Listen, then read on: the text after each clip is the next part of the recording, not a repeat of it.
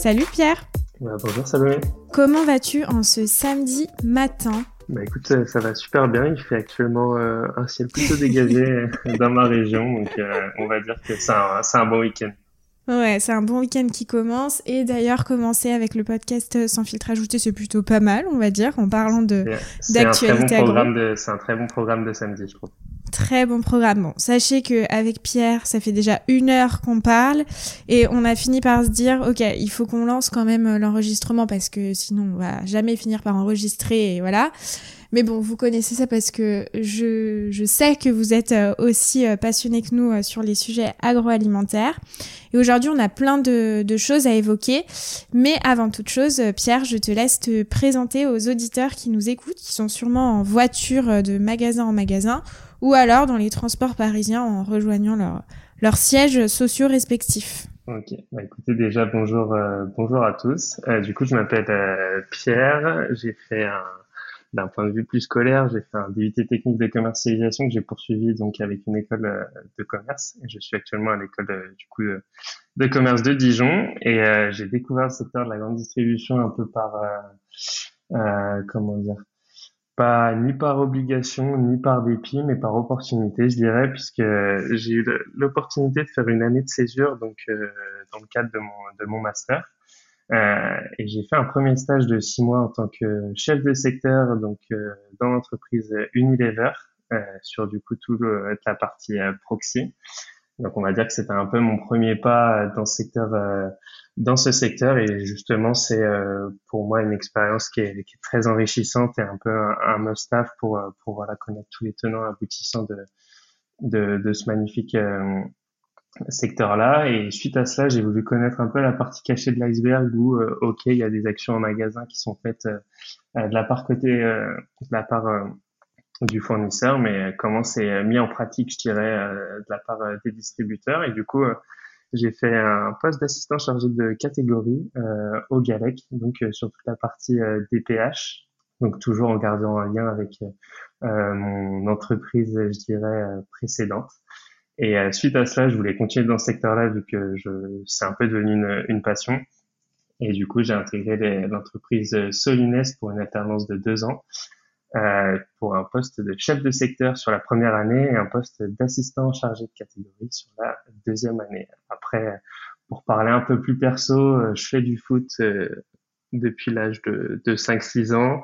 Euh, malheureusement ou heureusement, mon métier est ma passion, donc je vais devoir en, parler dans, dans ce côté perso, mais, mais oui, j'ai une, fort, une forte attache en tout cas pour, pour ce secteur-là.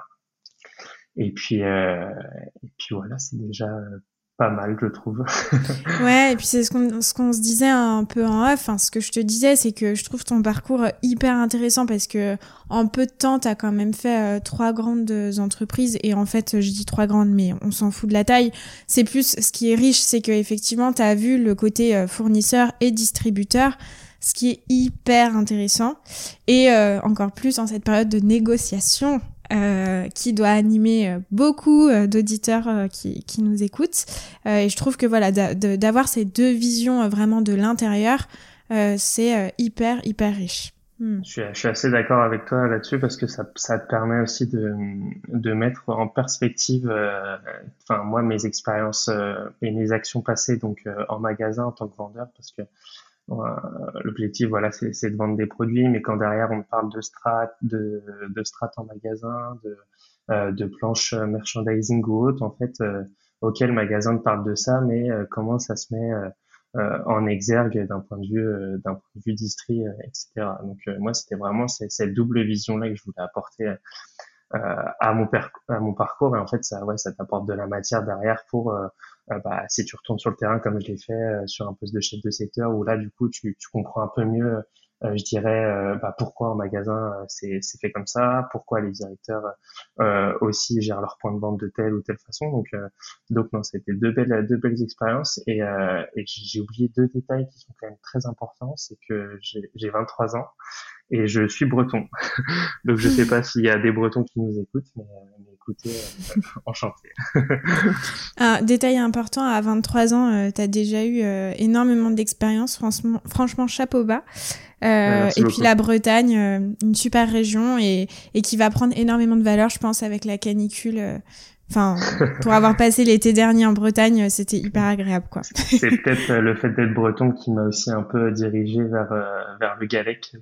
Je, je, ne sais pas, mais mais je pense que ça y jouait euh, pour une grande partie. C'est fort probable. Comment tu as connu le podcast sans filtre ajouté ou le compte Instagram? Enfin, j'imagine que c'est sûrement la passion qui t'a mené à suivre le compte. Exactement, en fait, euh, déjà, un, c'est la passion, et puis deux, comme euh, peut-être beaucoup d'entre vous, j'ai, euh, j'ai, pendant mes expériences de chef de secteur, fait beaucoup de routes, et puis écouter des nouvelles musiques et des nouveaux albums, c'est bien, mais à un moment donné, on se dit qu'on peut aussi passer ce temps-là à, à, développer un peu nos connaissances et, nos compétences dans, bah, dans, le, dans le métier, entre guillemets, et dans le secteur dans lequel on exerce. Et euh, voilà, j'ai fait un peu le tour de, de tous les podcasts euh, que je pouvais, je dirais, euh, découvrir dans ce milieu-là. Puis j'ai découvert Sans filtre ajouté. Donc, quand j'étais chef de secteur et que j'étais à Nice, j'avais cette chance d'avoir des fois un petit lever de soleil plutôt sympathique avec la mer en écoutant voilà ton podcast ou d'autres. Donc, donc non, on va dire que je l'ai découvert comme ça. Et après, au vu de la richesse des, des podcasts que que tu apportes, c'est toujours assez, euh, je dirais, euh, valorisant derrière, euh, notamment si, comment dire, si tu as tes entretiens ou autre, ça te permet d'aborder des situations d'une manière un peu plus légère et d'apporter aussi toutes les connaissances nécessaires sur ce secteur, sur ce secteur-là, notamment du coup avec les, les différentes enfin, périodes qui se sont passées ces dernières années où euh, justement il y, a, y a de la matière à apporter. Ouais, complètement, carrément. Bah écoute, euh, en tout cas, ravi de, de t'avoir euh, sur le podcast. C'est aussi, je trouve, la richesse de ces épisodes actualité agro où bah justement hein, l'objectif c'est aussi de, de vous faire participer. Donc, mais si jamais voilà, il y en a qui sont qui sont open pour pour faire les prochains, avec grand plaisir. Moi, je suis toujours ouverte à à échanger sur sur ces sujets agro. Euh, Pierre, je te propose qu'on passe à la seconde partie euh, du podcast qui est les up and down du mois. Donc, pour ceux qui ne connaissent pas, l'objectif c'est euh, d'évoquer un coup de cœur, un coup de gueule ou un coup de moins bien sur les actualités du mois. Et du coup, Pierre, je te laisse présenter ton up du mois. du coup, mon, up du mois, faut, faut vraiment le voir comme comme une opportunité. Je pense qu'en fonction des, des, profils, il aurait pu être aussi mis dans les termes, mais c'est les ruptures en magasin. Euh, donc dans le secteur euh, de la grande distribution qu'on va résumer comme euh, des ruptures qui ne sont pas humaines mais plutôt logistiques.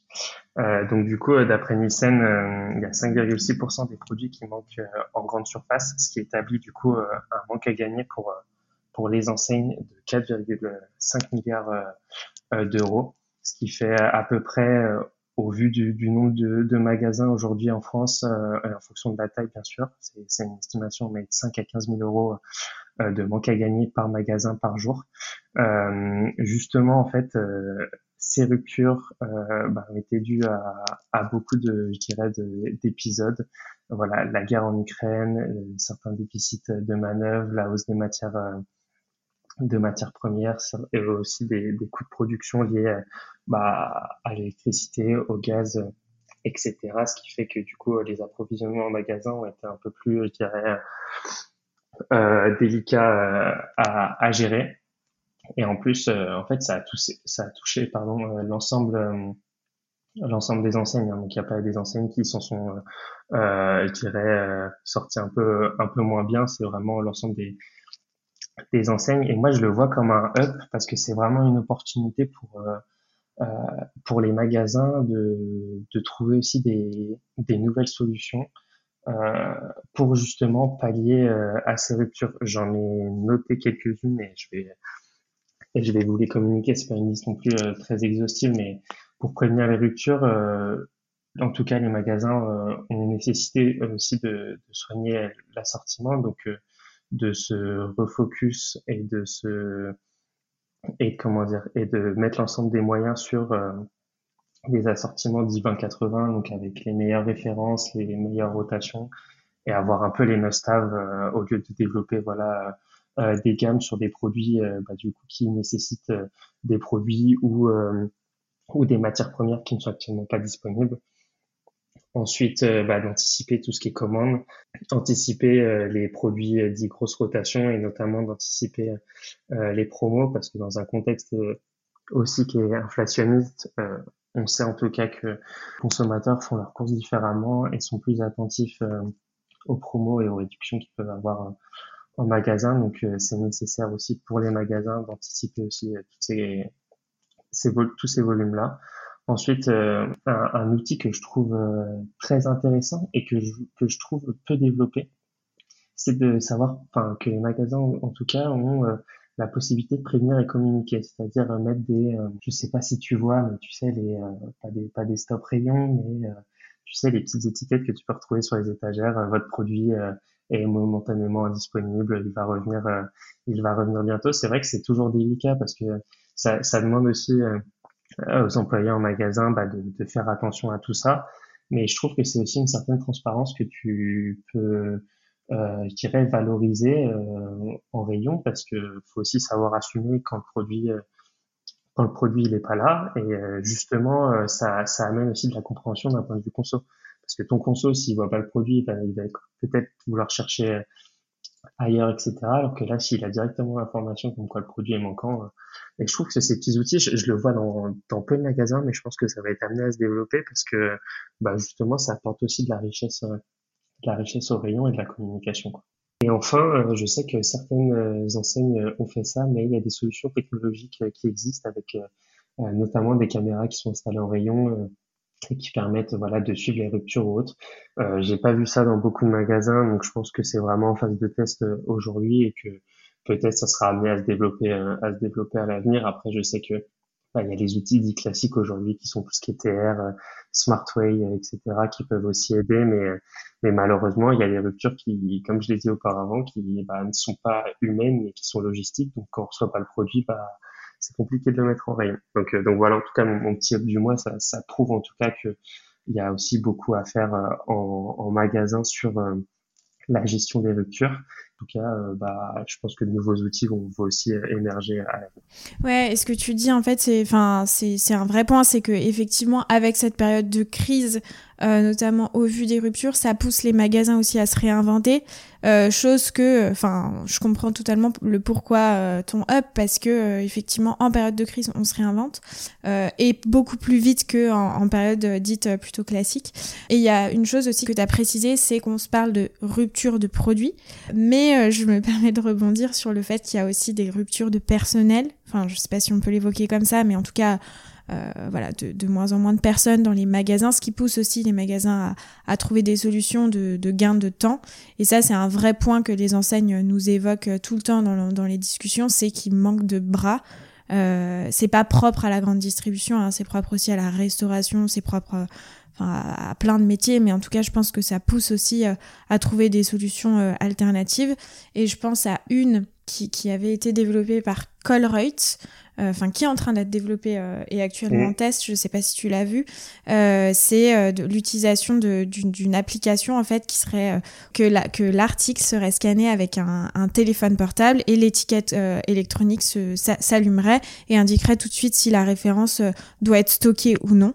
Et ça, ça passerait bah, par l'utilisation d'un smartphone et ça permet d'économiser effectivement jusqu'à 1h30 de temps de stockage en rayon. Donc c'est quand même assez assez considérable quoi. Ok, c'est quand même assez considérable. Je sais qu'il y a le, le, fournisseur aussi de tu sais d'étiquettes euh, électroniques. J'ai oublié le, nom de le nom de l'entreprise, mais euh, qui a développé des étiquettes euh, euh, franchement qui permettent d'avoir un suivi de rupture qui est quand même beaucoup plus, je dirais, comment dire, ouais, ouais, approfondi et digital euh, que tu peux que tu peux avoir euh, aujourd'hui parce que l'avantage euh, des étiquettes électroniques c'est que par exemple le matin ça te permet de t'afficher t'afficher tes stocks sur chacune des étiquettes. Donc tu sais assez rapidement où est-ce que où est-ce que tu peux avoir des déficits des déficits produits. Mais mais oui comme tu le dis hein, je pense qu'il y a encore beaucoup à faire sur les outils en, point de vente pour les améliorer et les magasins aussi doivent, doivent se réinventer euh, là-dessus, mais je ne me fais pas de soucis pour qu'à l'avenir, en tout cas, euh, certaines ruptures soient, soient mieux soient mieux gérées. Complètement. Je vais enchaîner, euh, Pierre, avec euh, également mon up et on va toujours se parler euh, de, magasins, de points de vente, d'enseignes. Et je pense que tu as dû le voir, hein, c'est l'annonce de l'arrivée de l'enseigne qui prendra le nom de Tout Juste. et le premier point de vente aura donc son inauguration à Alès en mars. Donc c'est Fabrice Gébert qui a un parcours assez riche, euh, garni en tout cas de, plusieurs euh, grands noms de la, la grande distribution euh, que sont bah, U.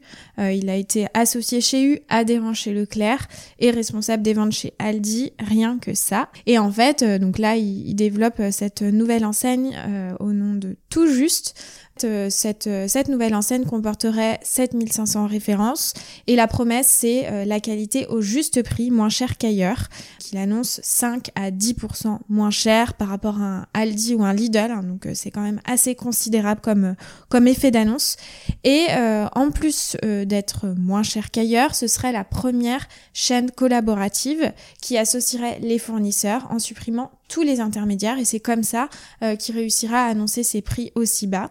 Et aujourd'hui, il y a une centaine de fournisseurs qui ont répondu présent pour une durée de 20 ans en échange de 25% des profits. Fabrice Gébert a pas mal pris la parole euh, là ces derniers temps dans les médias et aussi à l'occasion du CIRA. Que euh, je sais pas Pierre euh, si tu en as entendu parler, qu'est-ce que tu penses de cette enseigne? Moi c'est mon up tout simplement parce que je trouve que encore une fois et c'est la force de la grande distribution en France, c'est une nouvelle enseigne qui vient réinventer complètement le modèle et je trouve que c'est quand même très fort.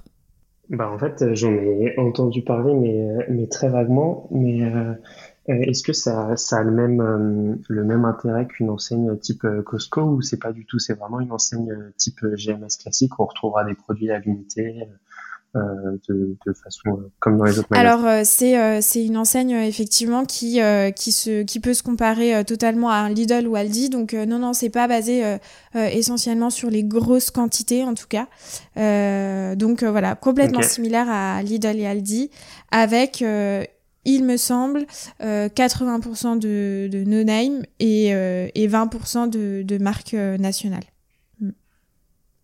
Ok, bah enfin, en tout cas, je, dans ce niveau de précision-là, je n'étais pas rentré, je n'avais pas eu toutes les connaissances, mais, mais c'est plutôt cool de voir aussi que, notamment au vu, de, au vu de son parcours, que le visage de la vente d'Istrie est aussi en train d'évoluer et on le voit très bien au vu, de, au vu des parts de marché qui sont en train de, enfin, qui augmentent et qui ont augmenté sur l'année par exemple 2022 euh, pour les enseignes d'art discount. Euh, on voit que c'est un modèle qui aujourd'hui plaît et euh, justement pouvoir réinventer aussi ce, cette image de la grande distrie avec avec des, des, nouvelles enseignes comme celle-ci, je trouve que c'est une c'est une très bonne idée. En tout cas, hâte de voir les les premiers résultats en termes de, de, de chiffres, en termes de, de part de marché, même si bon, ça va rester assez faible au vu du nombre de magasins, mais mais non, ça, ça, peut être, ça ne peut être que de, que de bonne augure. Ouais, et j'ai beaucoup de questions à poser euh, à Fabrice Gébert si j'arrive à l'avoir en, en interview parce que enfin c'est vrai que c'est un objectif euh, quand même euh, très ambitieux hein, de, de, de, proposer des prix à 5 à 10% moins chers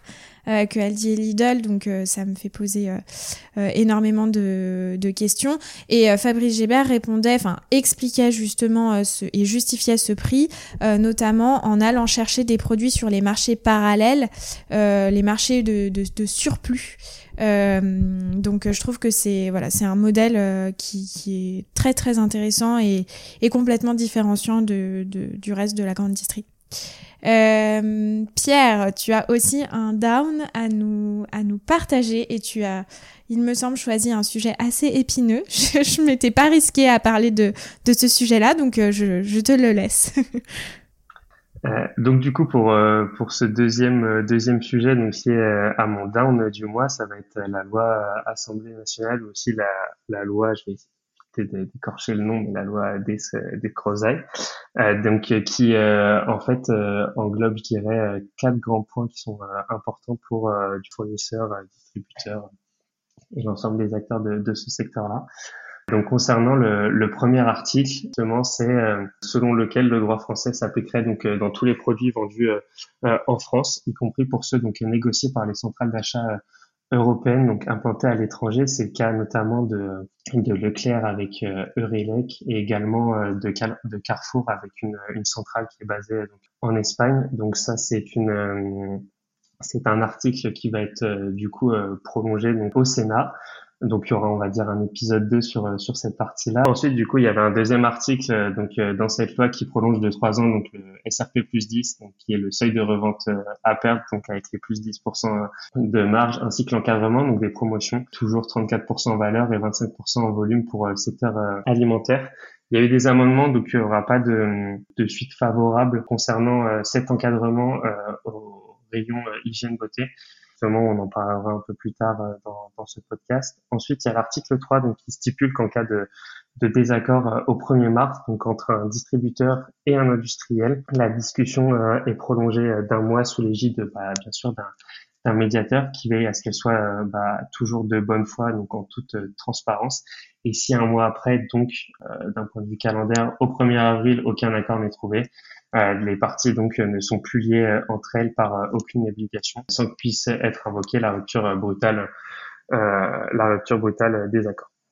Donc cet article a pour objectif en tout cas d'être mis à l'essai pendant deux ans et sera donc prolongé avec un vote donc au Sénat. Et enfin, donc l'article 4 qui oblige le fournisseur à, envoyer des, attestations montrant la part d'évolution des prix des matières premières agricoles à un tiers de confiance. Donc là, on est plus euh, dans un point de vue de, transparence toujours entre fournisseurs, distributeurs et l'État pour la justification des prix, enfin de l'augmentation en tout cas des prix et, euh, et la justification euh, de, de, de, chacune des évolutions des matières premières. Donc en tout cas, cette, cette loi a fait beaucoup parler. On a vu Monsieur euh, Monsieur Leclerc, euh, en tout cas, euh, prendre la parole notamment et montrer son désaccord sur sur certains de, de ces points-là, montrant que derrière tout ça, il y avait des industriels qui euh, voulaient, je dirais, euh, faire passer un peu de manière cachée leur, leur mécontentement sur euh, sur la loi, sur certaines sur certaines lois. Mais, pour rebondir en tout cas avec ton up de ce mois, c'est que oui, il y a des marchés parallèles et que justement l'article 1 va, en tout cas, a pour objectif de euh, je dirais un peu plus euh, sécuriser et encadrer encadrer ces pratiques ces pratiques là parce qu'on sait que les prix en France sont un peu plus élevés que dans les prix que euh, dans des pays, pays qui sont euh, peut-être pas frontaliers, mais un peu plus loin, un peu plus loin en Europe. Donc, euh, donc voilà, peut-être encadrer encadrer comment dire cette, cette réglementation là pourrait permettre aussi toujours de d'avoir une concurrence qui soit toujours un peu plus forte sans forcément casser non plus les prix sur des tas de préférences. Donc voilà mon petit mon petit down mon petit down du mois mais en tout cas il y aura un épisode 2 sur tous ces points là puisque euh, il repasse, euh, ce sont des textes qui vont repasser, euh, repasser au Sénat, donc peut-être que ça en fera partie pour ton mois ouais.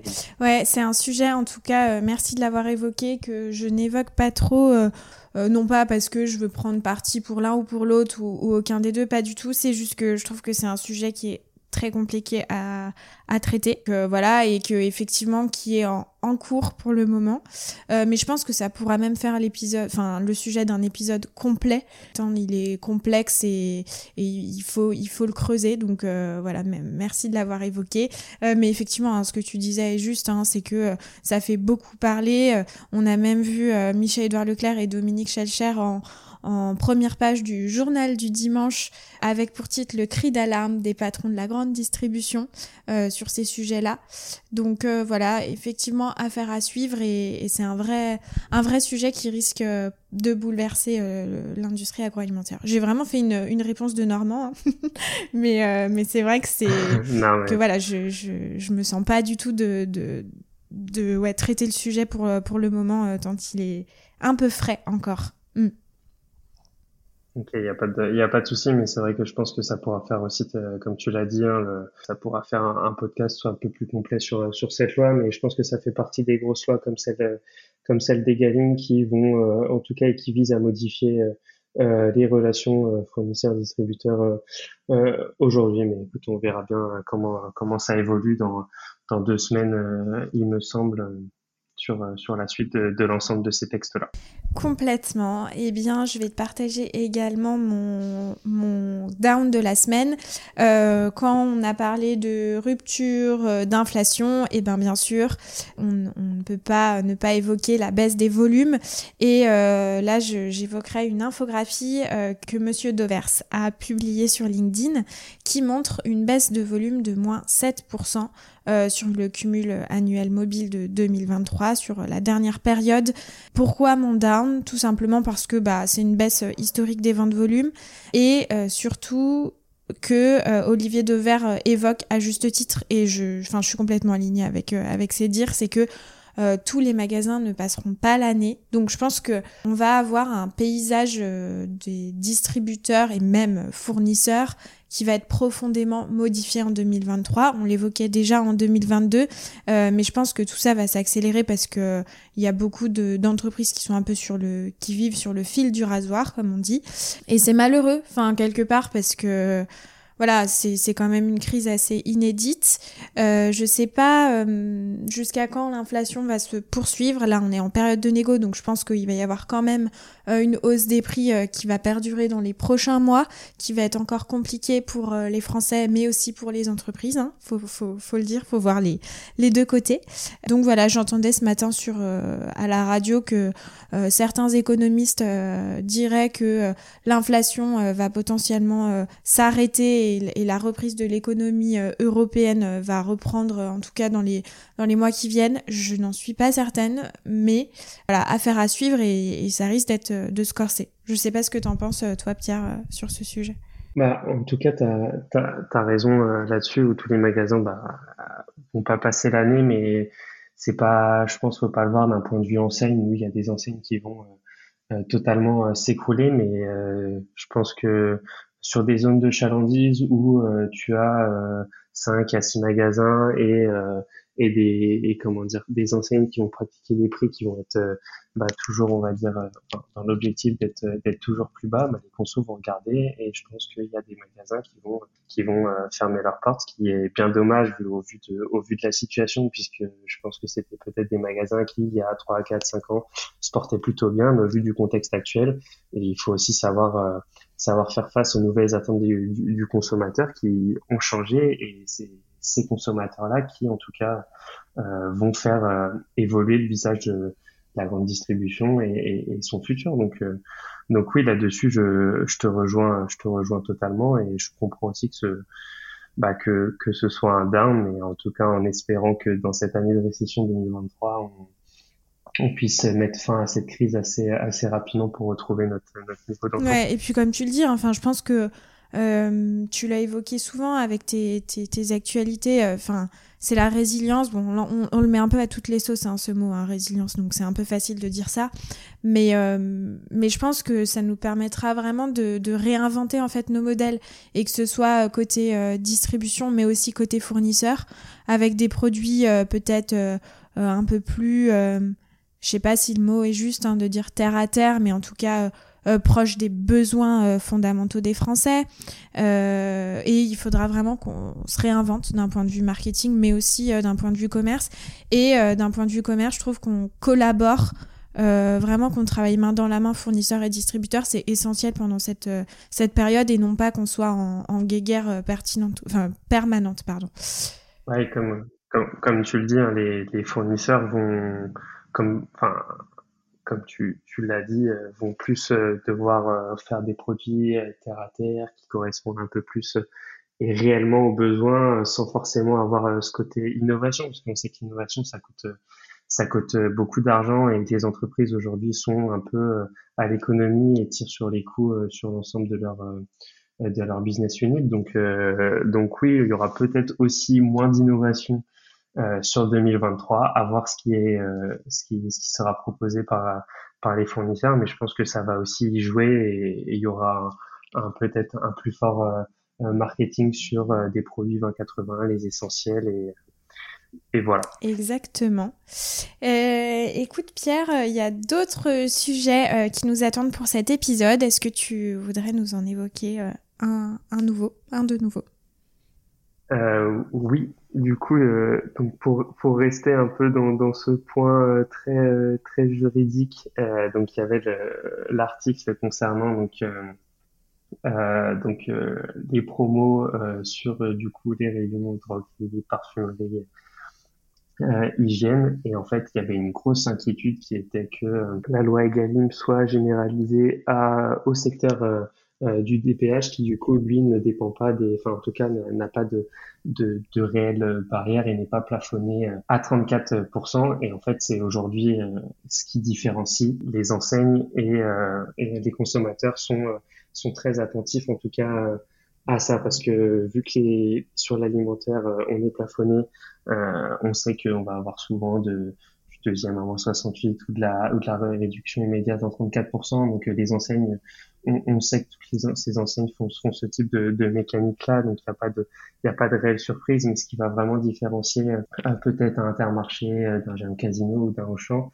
ça va être la promo sur le DPH qui, du coup, bah, euh, va inciter aussi les, les, consommateurs euh, à prendre à prendre du volume. Et en fait sur cet amendement là il faut savoir que ne sera pas euh, prolongé donc et étendu au secteur au secteur du DPH vu que c'était un article qui devait en tout cas fait débat au sein de l'Assemblée nationale. Il sera pas reconduit pour aller pour aller au Sénat. Donc en tout cas sur cette année sur cette année on, on peut toujours s'attendre à des promos en 34 sur l'alimentaire et des peut-être 80-90% sur sur sur les rayons euh, des PH et que ce soit pour cette année-là ou pour euh, pour les prochaines années. Donc euh, c'est aussi là que les enseignes ont tout intérêt à jouer puisque comme je l'ai dit, c'est là qu'elles font qu'elles font leur leur différence et c'est ce qui leur permet aussi d'attirer de, de nouveaux consommateurs. Donc donc tant qu'on va dire qu'on est dans dans cette loi Egalim et que euh, on est encadré euh, par euh, du 34% sur l'alimentaire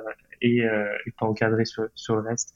Ça va, mais je pense qu'à partir du moment où tous les rayons seront, pour la promotion en tout cas, plafonnés à du 34%, ça va être des relations fournisseurs-distributeurs qui seront un peu plus euh, euh, mm, délicates. Complètement.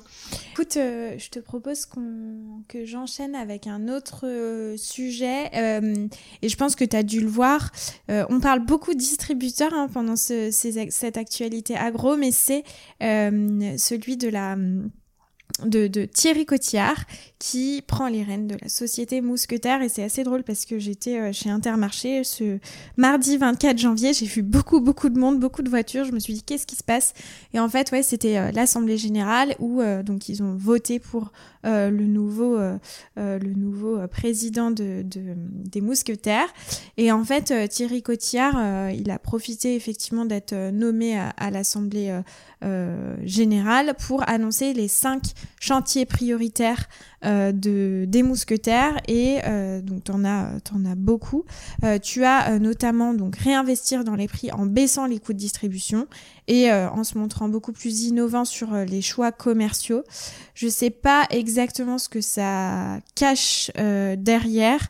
J'imagine qu'il y a peut-être cette notion de réduire l'offre en revenant aux fondamentaux, mais euh, innovant en proposant des produits justement euh, différenciants. Euh, enfin, en tout cas, c'est comme ça que je l'interprète.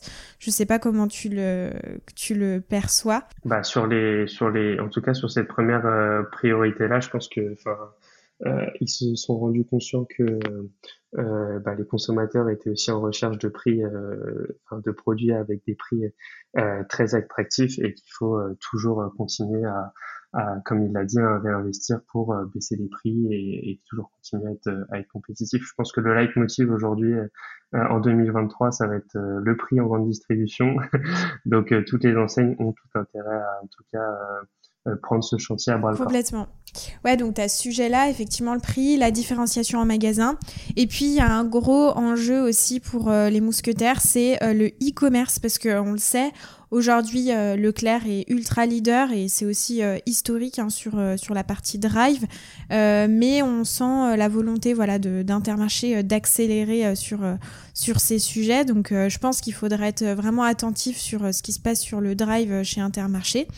Et puis il y a aussi d'autres d'autres pans aussi de ce de ce nouveau plan et c'est notamment la RSE donc ça fait quand même plaisir parce que, enfin, on est quand même sur une période de crise. C'est des sujets qui peuvent euh, souvent être poussés un peu sur euh, le, côté. Et là, on sent quand même, euh, bah, de, la part d'Intermarché, cette volonté, voilà, de remettre aussi la RSE au cœur, enfin, de, l'inscrire en tout cas vraiment dans les, dans les piliers fondamentaux pour, l'enseigne. Et, ça, je trouve que c'est un vrai, un vrai sujet à, ne pas négliger. Pierre, est-ce que tu as une dernière actualité à nous, à nous partager avant qu'on boucle cet épisode? Je te propose, euh, avant qu'on se laisse, que euh, tu nous dises où est-ce que les auditeurs peuvent te retrouver s'ils ont des questions, parce que euh, tu le verras, il y en a beaucoup qui aiment interagir, et voilà aussi par rapport à ton parcours, enfin... je, je, pense que ce serait intéressant si, si, tu, si tu le veux bien. Vous pouvez me, me retrouver sur LinkedIn donc mon prénom Pierre et mon nom de famille Le Russard, L-E-R-U 2 S A R D.